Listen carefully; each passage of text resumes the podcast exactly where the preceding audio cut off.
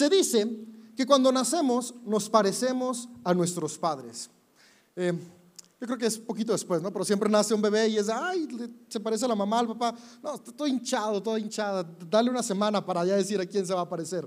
Pero, pero de chiquitos nos parecemos a nuestros papás. Pero dice que cuando tú y yo morimos, a quien nos parecemos es a nuestros hábitos. Nuestros hábitos determinan cómo va a ser nuestra vida. Hay un momento en el cual tú y yo imitamos los hábitos de nuestro entorno, especialmente de nuestros padres o nuestros cuidadores primarios. Pero llega un momento en la vida donde tú y yo somos responsables de los hábitos que tenemos. Yo me acuerdo que una vez me estaba quejando con mi terapeuta y es que si mi papá esto y si mi mamá aquello y es que son su culpa y, me frenó y me dijo, a ver, espérate David. Tienes en ese momento, tenía 33 años o 32, no me acuerdo, ya estás en los 30 que cuando tenías 5 años, sí, ok, eh, era cuestión de tu papá y tu mamá. Cuando tenías 10 años, ok, era cuestión de tu papá y tu mamá. Tal vez a los 12 todavía era cuestión de tu papá y tu mamá, pero tienes treinta y tantos. No manches, ya no, ya es tu responsabilidad. Ellos hicieron lo mejor que pudieron en su momento, pero ahora te toca a ti. No puedes seguir diciendo que lo que hoy eres es únicamente responsabilidad de tus papás. Es tiempo de que te des cuenta que eres un adulto y puedes tomar tus propias decisiones. Y es que e, esto yo lo he escuchado en montones de lados, ¿no? Es que mi pareja, es que mis papás, es que mis maestros, es que mi patrón, es que mis hijos, y es que encontramos hacia dónde poner la culpa de por qué somos como somos. Pero la realidad es que el único que decide cómo actuamos somos nosotros mismos. Tenemos la capacidad de tomar nuestras propias decisiones y construir nuestros propios hábitos. Honrando a las mamás, un dicho muy común que ellas tenían es, si Juanito se avienta de un puente, ¿también te vas a aventar tú? Y, es que este es un recordatorio de que al final de cuentas tenemos la capacidad de decidir, no por lo que vemos, sino por lo que somos. Y parte de lo que estamos buscando en esta serie es eso, animarnos a darnos cuenta de esa capacidad interna que tenemos cada uno de nosotros de cambiar nuestras vidas. Se dice que nuestros hábitos, nuestras acciones van construyendo nuestra vida poco a poco y vamos viendo los resultados con el pasar del tiempo. Y entre estadísticas se cree que tú y yo hoy somos el resultado de las decisiones de los últimos cinco años de nuestra vida. Si las decisiones que tomamos en los últimos cinco años son las que más están afectando o determinando cómo vivimos y experimentamos la vida hoy. Y lo que esto tiene de bueno, porque por el pasado no podemos hacer nada, pero lo que tiene de bueno es que quiere decir que lo que hoy comencemos a construir tiene el potencial de que nuestra vida en cinco años sea mucho mejor de lo que es hoy.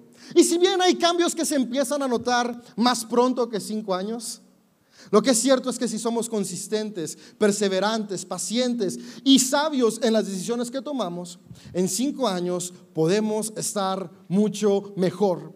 Ahora, algo que me gusta decir, estar mucho mejor no significa ausencia de problemas, dificultades, crisis, pérdidas. No, eso es parte de la vida. Pero podemos afrontar mucho mejor tanto las circunstancias buenas como las malas. Podemos estar como individuos mucho mejor, en nuestras relaciones mucho mejor, en nuestra conexión espiritual mucho mejor. Aún hay más. Y en CDO estamos convencidos que cada uno de ustedes y cada uno de los que nos ve en línea tienen y tenemos mejores días por delante. En nosotros hay un gran poder para cambiar. Y dice Gálatas el capítulo 6, el verso 7 y 9. Dice, no se dejen engañar, nadie puede burlarse de la justicia de Dios. Siempre se cosecha lo que se siembra. Los que viven solo para satisfacer los deseos de su propia naturaleza pecaminosa cosecharán de esta naturaleza destrucción y muerte. Pero los que viven para agradar al Espíritu, del Espíritu cosecharán vida eterna. Así que no nos cansemos de hacer el bien a su debido tiempo cosecharemos numerosas bendiciones si no nos damos por vencidos. En este pequeño extracto de la carta hacia los Gálatas, podemos encontrar algunos principios muy importantes en la construcción de nuestros hábitos. Y el primero que me gusta mucho es ser conscientes de la ley de la siembra y la cosecha. Dice, siempre vas a cosechar lo que siembras. Y esta es una realidad muy importante, que es bueno y necesario ser conscientes que mis pensamientos de hoy van a traer como resultado la cosecha de mis acciones. Y mis acciones de hoy van a traer como resultado mis hábitos de mañana. Y mis hábitos construidos por esas acciones van a traer como resultado la vida que experimento. Es imposible que tú y yo tengamos una vida distinta si no cambiamos lo que pensamos, lo que hacemos y nuestros hábitos. Yo creo que todos y todas soñamos con mejorar en algún área de nuestra vida. La respuesta está, tú y yo intentamos comenzar a cambiar qué pensamos, cómo actuamos. Y esto determina nuestros hábitos. Hábitos, lo hemos visto en las sesiones pasadas, son estas acciones repetitivas que ya hacemos sin pensar. Es decir, estas automatizaciones de nuestro día a día. Pero estas se hicieron automáticas porque en algún momento las hicimos conscientes. Yo siempre pongo el ejemplo de lavarse los dientes. ¿no? Hoy ya yo espero que tengamos el hábito de lavar los dientes y si no, pues ahí nos dan más trabajo. Placas. Tengo un gabinete de rayos X. Sacamos placas para y este desarrollo para que tu dentista te atienda. Pero, pero espero que tengamos ese hábito. Pero ese hábito se desarrolla al principio de manera inconsciente. ¿no? Tus papás, Ah, las personas que, eran responsables de cuidarte decían, hay que lavarse los dientes en la mañana, en la tarde, en la noche, comiste, cepíllate. Mis hijas todavía, si yo no les digo que se cepillen los dientes antes de dormir, ellas se duermen, tienen sueño y se acuestan. Está papá que les recuerda ahí, los dientes. Pero hay un momento donde eres adulto y ya sin darte cuenta, cuando menos acuerdas, estás frente al espejo tallándote los dientes. E, es un hábito que se formó, pero porque primero, primero lo tuviste que hacer de manera consciente, sistemática e intencional. Y eso pasa con todo. La hora que nos despertamos, la ruta que tomamos para ir al trabajo, la escuela, nuestra comunidad espiritual, es la forma en la que nos cambiamos, la manera en la que nos bañamos. O sea, inconscientemente todos nos bañamos igual. Diferente, ¿no? Unos empiezan con el pelo y siempre empiezan así como para irse calculando la temperatura del agua y luego meten un pie, luego el otro pie. Otros nada más meten la uña y piensan que ya se bañaron. Pero son cuestiones patrones que, tal vez en algún momento iniciamos conscientemente, pero ahora ya solo se repiten. Y, y esos son los hábitos que determinan nuestra vida. Estos patrones que repites de manera inconsciente son los que hoy te tienen en donde estás. Puede que sea bueno, puede que sea malo, puede que sea más o menos, pero la buena noticia es que puede mejorar independientemente en donde está, porque esos hábitos tú y yo tenemos la capacidad de cambiarlos. Siempre vamos a cosechar lo que sembramos. Y algo que me gusta mucho es que en la siembra, soy hijo y nieto de agricultores, así que crecí conociendo todo este sistema de siembra, las semillas son pequeñitas. En ocasiones creemos que para cambiar nuestra vida tenemos que hacer cosas enormes, cambios drásticos y eh, cambios de la noche a la mañana. Y queremos cambiar de la noche a la mañana y también ver resultados de la noche a la mañana. Pero la realidad es que las semillas que traen frutos son, son pequeñitas. ¿Has visto alguna vez la semilla de una manzana? Te la estás comiendo y es una cosita chiquitita. Pero esa semillita pequeñita tiene el potencial de que crezca un árbol de ella. Y de ese árbol crezca no uno, sino cientos y miles de frutos que superan por mucho el tamaño de la semilla. En la cuestión de cambiar nuestros hábitos y cambiar nuestra vida es que muchas veces menospreciamos las pequeñas acciones. Pero la realidad es que pequeñas acciones constantes son las que traen grandes cambios.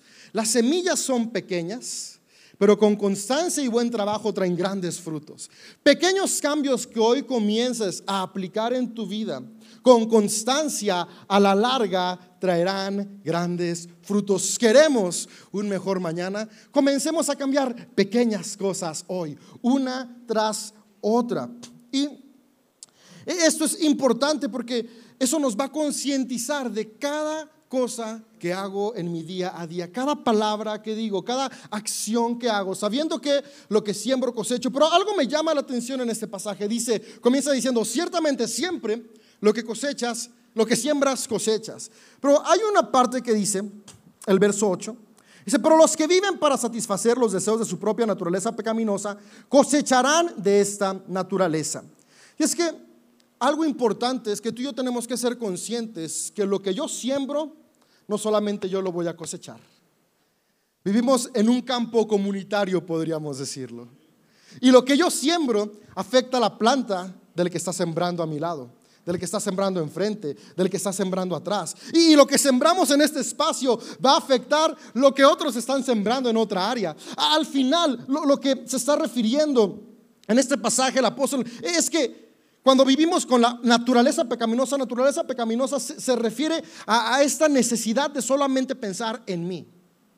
Si yo actúo únicamente pensando en mí, me olvido de las consecuencias de quienes me rodean. Y yo comienzo a pensar únicamente, quiero que mi árbol sea el más grande, que sea el más frondoso, sin darme cuenta que tal vez tanta sombra impide que el sol le llegue a otros. Yo quiero toda el agua para mis raíces, sin darme cuenta que a mi alrededor también hay otras semillitas que necesitan germinar. Y cuando comenzamos a, sembrar con egoísmo, terminamos cosechando también. Eso dice, cosechan destrucción y muerte. Porque al final de cuentas, si muere nuestro entorno, a la larga también termina muriendo lo que hay dentro de nosotros. Somos más codependientes de lo que imaginamos. Y algo importante aquí es que al final de cuentas, sembrar no es únicamente sembrar pensando en otros. Sí voy a sembrar pensando en mí, pero también voy a pensar pensando en nosotros. Si bien es cierto, Jesús nos dejó un mandamiento y este mandamiento Él nos ordena vivir con amor propio. Así que cada nuevo hábito, cada transformación voy a buscarla en mejorar como individuo. Pero Jesús también nos mandó amar a quienes nos rodean. Así que voy a buscar estas mejoras para mi vida. ¿Cómo las puedo implementar? No solamente sin que afecten a quienes me rodean, sino impulsando a quienes me rodean. Hay dos maneras de crecer crecer aplastando a otros o crecer impulsándonos unos a otros. Y la invitación que nos hace el amor divino es a que estemos dispuestos a avanzar en los procesos donde todos podemos cambiar para bien. Yo creo que aquí vemos familias, individuos, personas que podemos cambiar para bien nuestra vida y nuestro entorno con responsabilidad, sabiendo que mis acciones no solamente me afectan a mí, sino afectan a los que me rodean. Y esto es muy importante en cuestión de hábitos, ¿no? Porque más de una vez hemos dicho, así soy yo. Y la queso, ¿no?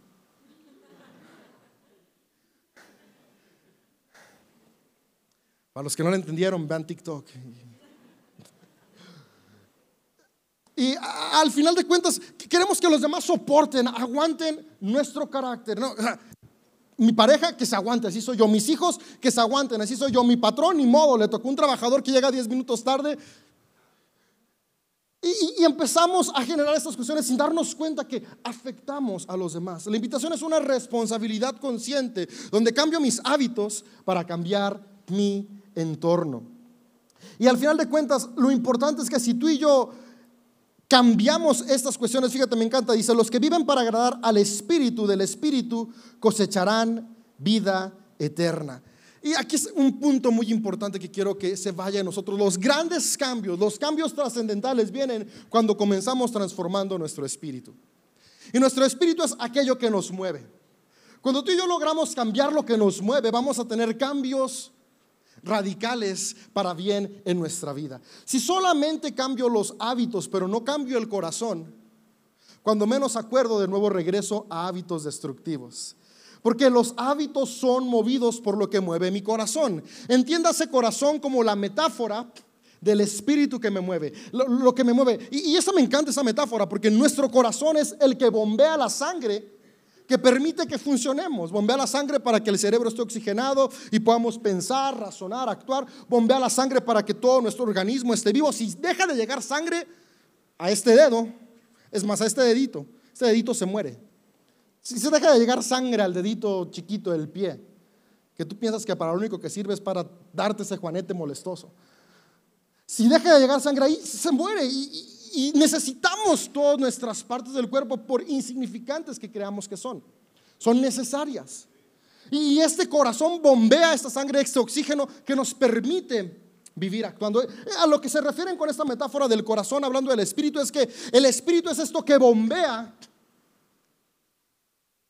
la intención que va a mover nuestros pensamientos y nuestras acciones. Por eso la invitación que nos hace en Gálatas es a que construyamos y sembremos acciones del Espíritu y se refiere al Espíritu de Dios. Porque el Espíritu de Dios siempre nos va a mover a cambiar para bien, siempre nos va a mover a cambiar pensando en nosotros, siempre nos va a mover a cambiar pensando en lo eterno por encima de lo efímero. Y con lo eterno, recuerda, no me refiero únicamente a lo que va a pasar después de esta vida, sino lo eterno es todo aquello que vamos a dejar a las generaciones que están detrás de nosotros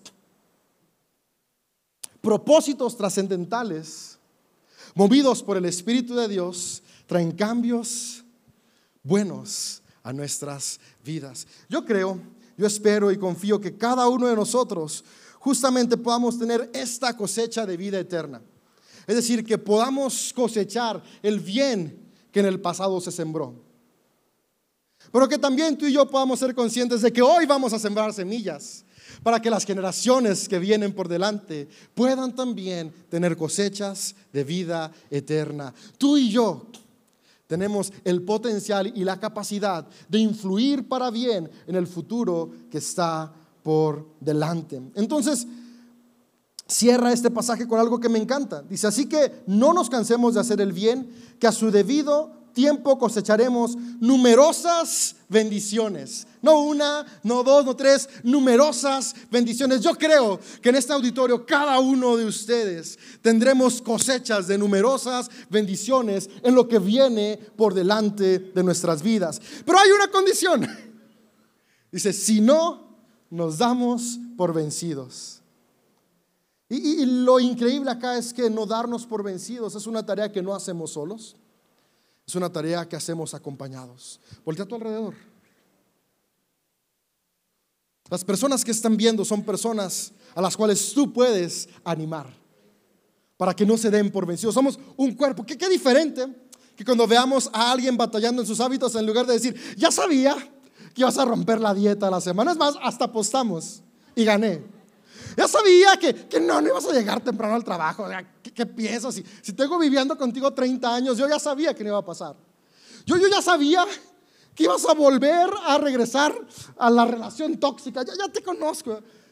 ¿Qué tal si en lugar de esto nos animamos unos a otros para no darnos por vencido? Y ahí, no, no, no. No te preocupes, hoy fallaste, mañana puedes volver a iniciar de nuevo. Y no escuchaste el despertador, pero yo sí, así que te despierto y te digo, vámonos animarnos unos a otros, darnos cuenta de esta conciencia de que mi semilla altera también la semilla del que está a mi lado, me va a llevar a construir en comunidad.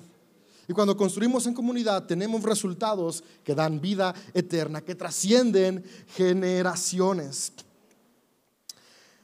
Así que, ¿cómo te ves en cinco años? ¿Cómo te gustaría que fuera tu vida en cinco años? Cada uno tenemos distintas respuestas, pero la, la solución a esto es, ¿qué voy a hacer hoy para verme así en cinco años? Porque el deseo no construye vidas. Las acciones construyen vidas. Es importante saber cómo me quiero ver en cinco años porque tengo una dirección. Pero esa dirección tiene que ir acompañada de qué voy a hacer, qué hábitos voy a implementar, qué cuestiones voy a hacer en mi vida para poder tener los resultados que espero. Y me gustaría hacer un repaso de los puntos que hemos visto en estas cuatro semanas. Para construir nuestros hábitos sanos, número uno, necesitamos tener identidad sana. Recordar que lo que yo soy no es determinado por lo que otros dicen o mi voz interior dice, sino es determinado por Dios. Y dice que todos y todas estamos creados a su imagen, por lo tanto todos y todas tenemos el mismo valor y todas y todas tenemos el mismo potencial. Sí se puede. Eres alguien más que suficiente. Eres alguien más que vencedor. Eres alguien que tiene el poder creativo de Dios dentro de ti. Identidad sana. Segunda cosa, es importante tener propósito trascendental. Es decir, cambiar mis metas a lo efímero por lo que perdura. ¿Ah? O sea, por mucho que entrene, el six-pack en potencial que está ahí, porque todavía no existe A los 80 no se va a ver igual como se va a ver a los 40. Tengo fe que a los 40 se va a ver muy bien. Porque es efímero. El pelo, o sea, es frustrante que cada vez tengo más entradas como mi papá. Yo pensé que iba a romper ahí ese patrón generacional, pero no. El pelo se va, pero, pero la mente por dentro se puede trabajar y, esa continúa, no se va.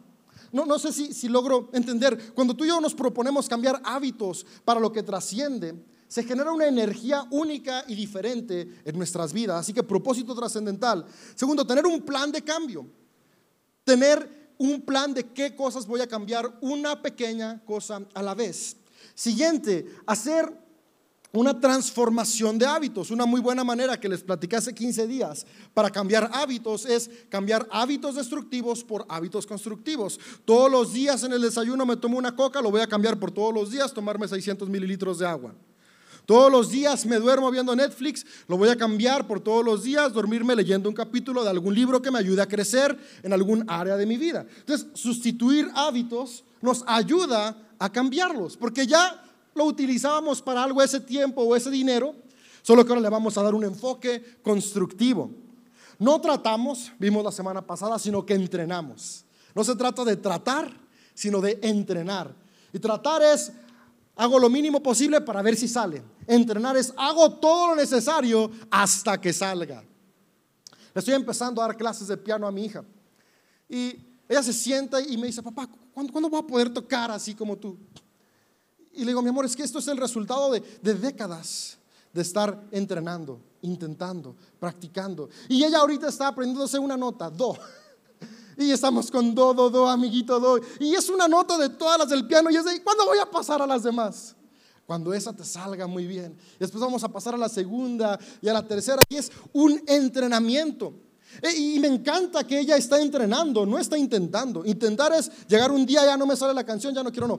Todos los días, papá, y, mis cinco minutos de clase de piano, porque son cinco minutos de práctica, tienes cinco años, no aguanta más. Y los sábados sí son como 15, 20 minutos de, clase. Y, ella está, ¿y, cuándo? Y va y se acerca al piano y está viendo la tele y de repente va ahí, do, do, do, y cada vez le sale mejor. Entrenar es lo voy a hacer hasta que salga. Yo una vez les conté que mi deporte favorito era el fútbol, digo el básquetbol. Con el fútbol tuve malas experiencias de, niño, así que quería jugar básquetbol. Pero la estatura no me ayudaba. Y la cultura de la ciudad tampoco, porque nadie juega básquetbol casi. Ahora sí, cada vez hay más gente jugando básquet, pero cuando yo era niño casi no había espacios. Y de repente se abrió un espacio en la escuela y yo quería jugar básquetbol en la escuela, pero, pero no era bueno. No, no lograba hacerlo le tiraba la canasta y no le atinaba y me taponeaban súper fácil porque mis compañeros de equipo eran mucho más altos. Pero al final de cuentas dije, yo quiero hacerlo. Y me iba horas y horas y horas y horas y horas a entrenar al parque que está casi atrás de la casa de mis papás, por acá, por la Zapaf, los que ubican esta área. Y allí me iba a entrenar y entrenar y tirar solo. Y fueron años y años y años hasta que práctica tras práctica, tras práctica, tras práctica, tras práctica, cuando menos acordé, estaba en la selección de mi escuela y después en la selección de la ciudad. Y, y, no fue algo que llegó de la noche a la mañana, fue algo que se construyó entrenando. Había días que no tenía ganas, pero uno no entrena cuando tiene ganas, uno entrena todos los días porque tiene un objetivo por delante. Es igual en nuestra vida, no vamos a tratar, vamos a entrenar. Y entrenar nos va a recordar no es porque tengo ganas, es porque tengo claro el objetivo al que voy a llegar. Voy a entrenar mis finanzas, voy a entrenar lo que pienso, voy a entrenar cómo trato a los demás, voy a entrenar cómo me percibo a mí mismo. ¿Por qué? Porque sé que lo mejor está por venir. Voy a entrenar a que me deje de mover el egoísmo y me comienza a mover el Espíritu Santo, que es amor. Y si eso nos mueve, tendremos una cosecha abundante. Hay tres leyes de la cosecha. Y esto lo he dicho ya varias veces, pero es importante que lo tengamos claro. Cosechas lo que siembras. Así que elige bien tus semillas. Elige bien las semillas que vas a sembrar, porque lo que siembras cosecharás. A veces sembramos manzana y queremos uvas. Y es que, ¿por qué no me dio uvas? No sirve este árbol. No, no, será más bien que sembramos la semilla equivocada. Es que, ¿por qué tengo esta relación tan tóxica con mi familia? ¿Qué hemos sembrado en los últimos años en nuestra relación con ellos? Es que, ¿por qué tengo tantas deudas? ¿Qué hemos sembrado con nuestras finanzas? Eh, es que ¿por qué tengo eh, estos problemas eh, en mi cuerpo? La mayoría, la mayoría de los problemas en nuestro cuerpo es por semillas equivocadas que sembramos en el pasado. Hace poco tuve una cita médica y, mi médico me dijo, oye, men, traes mucha grasa visceral y esa es la peor. Y esa grasa visceral no llegó ahí porque sí, o sea, fueron semillas de boneless y de tacos y que se fueron sembrando. Y ahora tengo que sembrar más ensalada y menos tacos y menos hamburguesas. Al final de cuentas cosechamos lo que hay. Y yo podría tomar la decisión de enojarme y decir, ay, mugre cuerpo, ¿por qué mandas toda la grasa ahí? Deshazte de ella. O puedo decidir cambiar las semillas que siembro. Y eso aplica a todas las áreas de nuestra vida. Dice Oseas 10, 12 y 13. Yo dije, planten buenas semillas de justicia y levantarán una cosecha de amor. La cosa es que queremos levantar cosechas de amor sembrando semillas de injusticia. Queremos sembrar cosechas de comprensión sembrando semillas de indiferencia. ¿Ah? Y es que porque hoy que tengo este problema nadie me escucha. ¿Cuándo te has sentado tú a escuchar? Es que porque hoy que estoy en esa situación nadie me ayuda. ¿Cuándo tú has ayudado? Son cuestiones importantes para recapacitar y pensar. Elige bien tus semillas, porque lo que siembras cosechas, dice Oseas 13. Sin embargo, han cultivado perversidad y han levantado una abundante cosecha de pecados. No, pecado es todo aquello que está desviado al propósito, todo aquello que no esperábamos que sucediera. ¿Y por qué? Pues, ¿qué fue lo que sembré? La buena noticia es que hoy podemos comenzar a sembrar justicia para cosechar amor. Hoy podemos cambiar. Si algo aprendido siendo hijo de agricultores que lo que hoy siembras no es para siempre. Lo que hoy siembras lo cosechas y después vuelves a sembrar. Como te dije, eres el resultado de los últimos cinco años de tu vida. Así que los próximos cinco años pueden ser mejor, porque hoy podemos comenzar a sembrar diferente. Tal vez la cosecha de hoy no me gusta, pero hoy voy a sembrar distinto para que la de mañana sea mejor. Elige bien tus semillas. Resultados son exponenciales, cosechas más de lo que siembras. Apliquen todo. Y por alguna razón, la maleza se multiplica mucho más todavía que ni el fruto deseado. Eh, o sea, en pareja, los que están casados, ¿no? O sea, un errorcito, di algo negativo, di un comentario, oye, me veo bien en este vestido y nada más di, sin voltear a ver, vas a cosechar más de lo que sembraste. Una semana. ¿Y qué tienes? No tengo nada, pero tú sabes que sí hay algo. Eh, yo, yo lo veo en mis hijas, o sea, hay cosas que ellas hacen y yo lo hice una vez, una, una vez, y ellas lo hacen miles. Y yo, mi amor, pero no hagas esto. Tú lo hiciste una vez, tú lo hiciste una vez, tú lo hiciste. Lo que siembras, lo cosechas con abundancia. Entonces, ser conscientes de esta parte. ¿Qué estoy sembrando hoy? ¿O qué estoy cosechando hoy que ayer sembré, que hoy lo tengo multiplicado? Y esto aplica bueno o malo. Entonces, de nuevo nos regresa al punto anterior. Elige bien tus semillas. Porque a veces pensamos, si yo hice una cosa buena o mala, cosecho solo una cosa buena o mala, pero el mundo es exponencial. Hay un versículo en Marcos 4:20 que dice, las semillas que cayeron en buena tierra representan a los que oyen y aceptan la palabra de Dios y producen una cosecha de 30, 70 y hasta 100 veces más numerosa de lo que habían sembrado. Yo creo que si tú y yo escuchamos la voz de Dios y la voz de Dios siempre nos va a llevar a recordarnos que la mejor manera de vivir es amar, vamos a tener cosechas de 30, 60 y hasta 100 por uno para bien. Pero hay que ser conscientes de la contraparte. Que si no somos conscientes de que lo que estoy sembrando lo recibo multiplicado, también tendremos consecuencias no deseadas. Ahora, aquí siempre me gusta aclarar, no son consecuencias como castigos divinos. No, Dios no castiga. No castiga. No está en su naturaleza ser castigador. Son consecuencias que tú y yo sembramos y hoy estamos cosechando.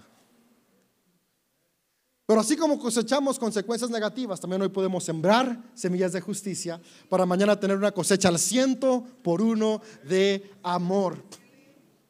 Hay algo que me gusta mucho que he estado aprendiendo últimamente, que es el interés compuesto. Y el interés compuesto es una de las mejores herramientas para tener finanzas saludables que te den libertad financiera a largo plazo. Y lo que es el interés compuesto es que cuando tú inviertes en algo, eso que tú inviertes te da, digamos, un 5% de ganancia. Y, lo natural es decir, ese 5% me lo gasto y sigo invirtiendo y siempre tengo solo ese 5%. Pero el interés compuesto es, yo invertí 10 pesos y me gané un peso, no me gasto ese peso, ahora invierto 11 pesos. Y esos 11 pesos me dan 11.50, no me gasto unos 50, invierto 11.50. Y eso se va exponenciando a un punto donde los números se vuelven enormes. Porque tuviste la paciencia y la sabiduría de seguir siendo constante, permitiendo que el interés compuesto creciera. Lo mismo pasa con nuestras acciones. Una acción se siembra, se cosecha, crece. Entonces tú y yo podemos aplicar lo siguiente. Es poco, es decir, pequeñas acciones con elecciones inteligentes, es decir, bien pensadas, constantes, es decir, lo hago por un largo tiempo me van a traer diferencias radicales. Entonces recuerda, las diferencias radicales no inician con cambios radicales, inician con pequeños cambios inteligentes y constantes. Pequeños cambios inteligentes y constantes. Y no hay nada más inteligente y sabio que poder ser guiados por el Espíritu Divino. Somos guiados por su Espíritu y como vimos en la segunda sesión, permitimos que ese poder actúe a través de nosotros. Los cambios siempre serán buenos. Un mes la diferencia no se nota. Dos meses, un poquito. Un año, seguro se nota. Cinco años, se va a notar. Y es que vamos cambiando. Dijo Heráclito, nunca te bañas dos veces en un mismo río. Porque el agua que pasó hoy ya no es la misma agua que va a pasar mañana. Aquí la pregunta es, ¿nuestro río de mañana va a ser mejor que el de hoy? ¿O va a estar peor que el de hoy? Es nuestra decisión qué semillas vamos a sembrar. Por último, siembras después de cosechar, paciencia y constancia. Sabes, el progreso lo quisiéramos súper rápido, pero toma tiempo, pero vale la pena. Y quisiera que fuéramos cerrando con lo que dice Gálatas 6, 9. Así que no se cansen de hacer el bien. Me encanta esa frase, no se cansen. Tú solamente te cansas de algo que haces repetitivamente. Ok, yo si empiezas a correr y llevas cinco minutos, no estás cansado. Pero cuando estás intentando hacer un maratón como Eduardo, que se avienta carreras largas de 15, 20 kilómetros, no sé, un montón, en el kilómetro 5 ya estás cansado. Y tienes que empezar a ser constante, a decir, aunque esté cansado, sigo avanzando. Y eso es lo importante, la constancia no es hacer las cosas cuando me siento bien, sino hacer las cosas siempre, porque no es como me siento, sino a dónde quiero llegar. Si no nos cansamos de hacer el bien a su debido tiempo, es importante, debido tiempo, las cosas llevan tiempo.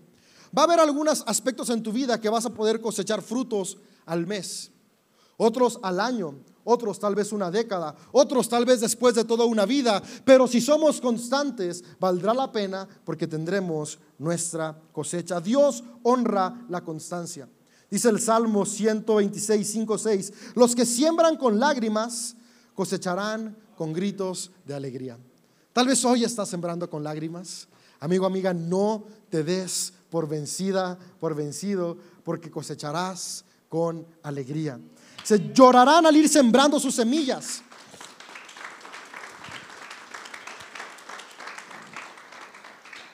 Y, este seis me encanta y quiero que se vaya en nuestro corazón. Dice, llorarán al ir sembrando. Es decir, no me detengo para llorar. No hago una pausa para llorar y decir, ok, hoy estoy muy triste y hoy sí me como los dos litros de helado.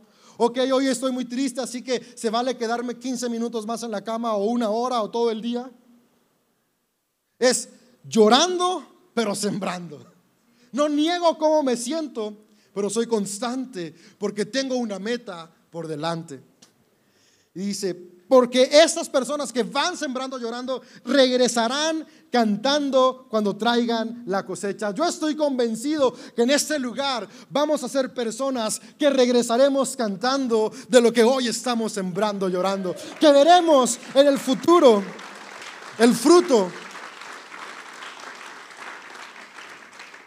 de Dios obrando a través de cada uno de nosotros y nosotras. Recuerda, una buena vida no es el resultado de buena suerte, sino el resultado de buenos hábitos. No es buena suerte, son buenos hábitos. Cuando voltees a alguien a ver y decir, yo, yo quiero su vida, no pienses, yo quiero su suerte, di, yo quiero sus hábitos. Cuando admires a alguien, no digas, yo, yo quisiera tener la suerte de, todo lo que él tuvo. No, no, es, yo, yo quiero aprender los hábitos que él tiene, que lo han mantenido donde está. Porque suerte puede posicionarte, pero hábitos te mantienen. Y una buena vida está posible en el potencial que Dios ya ha sembrado en cada uno de ustedes. No es fácil, no es inmediato, pero a su debido tiempo cosecharán numerosas bendiciones porque en CDO no nos damos por vencidos. Y quisiera hacer un paréntesis especial, porque aunque el miércoles fue el Día de las Madres, a las madres las seguimos honrando siempre. Y algo que yo puedo ver en María, la mamá de Jesús, fue esta paciencia y constancia para ver los frutos de lo que ella había sembrado. Hubo un momento donde se le aparece el ángel Gabriel y dice, hey, tú vas a tener en tu vientre a dar a luz al Salvador. Y yo me imagino a María sembrando constantemente en Jesús. Sembraba en amor, sembraba en confianza. Cuando Jesús pensaba que no era el tiempo de hacer milagros, María, yo sé tu potencial, si es el momento. Y qué increíble cuando mamás pueden ver el potencial en sus hijos y sembrar en él. Queremos un aplauso a todas las mamás que han sembrado en sus hijos. Gracias. Gracias, mamá.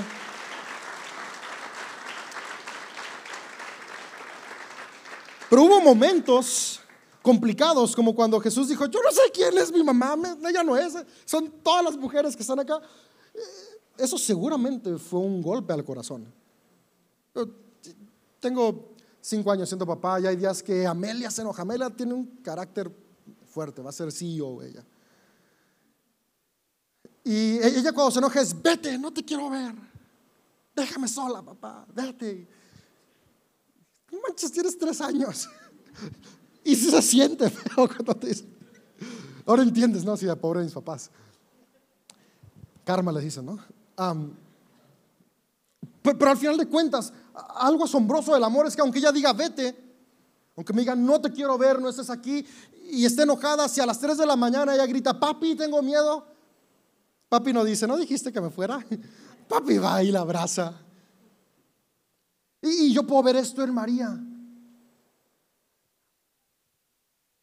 Jesús en la parte humana estaba, eh, podemos leerlo si somos honestos, algunos aspectos que tal vez lastimaron el corazón de María, pero María seguía creyendo en lo que estaba sembrando en Jesús para que cumpliera el propósito divino.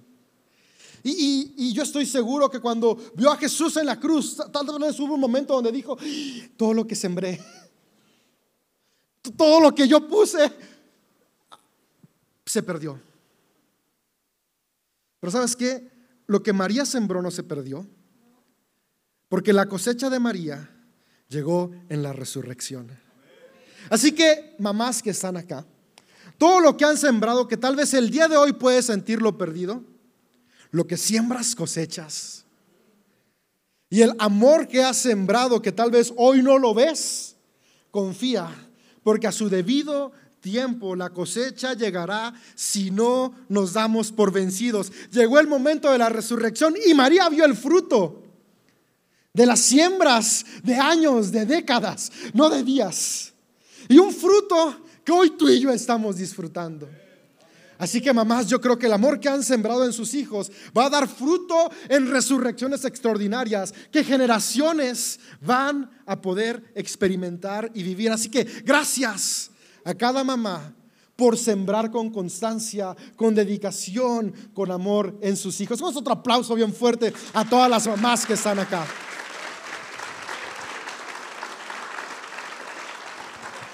Y hoy yo espero que se puedan ir con esperanza, porque sé que ser papá o mamá no es fácil, pero vale la pena si recordamos que la mejor manera de ser padres es amando. Y tal vez el día de hoy puedas recriminarte y decir, es que no sembré buenas semillas en mis hijos. Pero recuerda que Jesús no nos invita a la culpa. Jesús nos invita a la responsabilidad. Jesús nos perdona todo. Perdónate las semillas del pasado y recuerda que hoy puedes comenzar a sembrar semillas diferentes que mañana traerán una cosecha para vida eterna. Mamás, hay un gran potencial en ustedes. Mamás, gracias por todo lo que hacen. Que el amor de Dios siga fluyendo a través de ustedes de esta manera única e inigualable que solo pasa a través de las mamás. Gracias, que Dios los bendiga.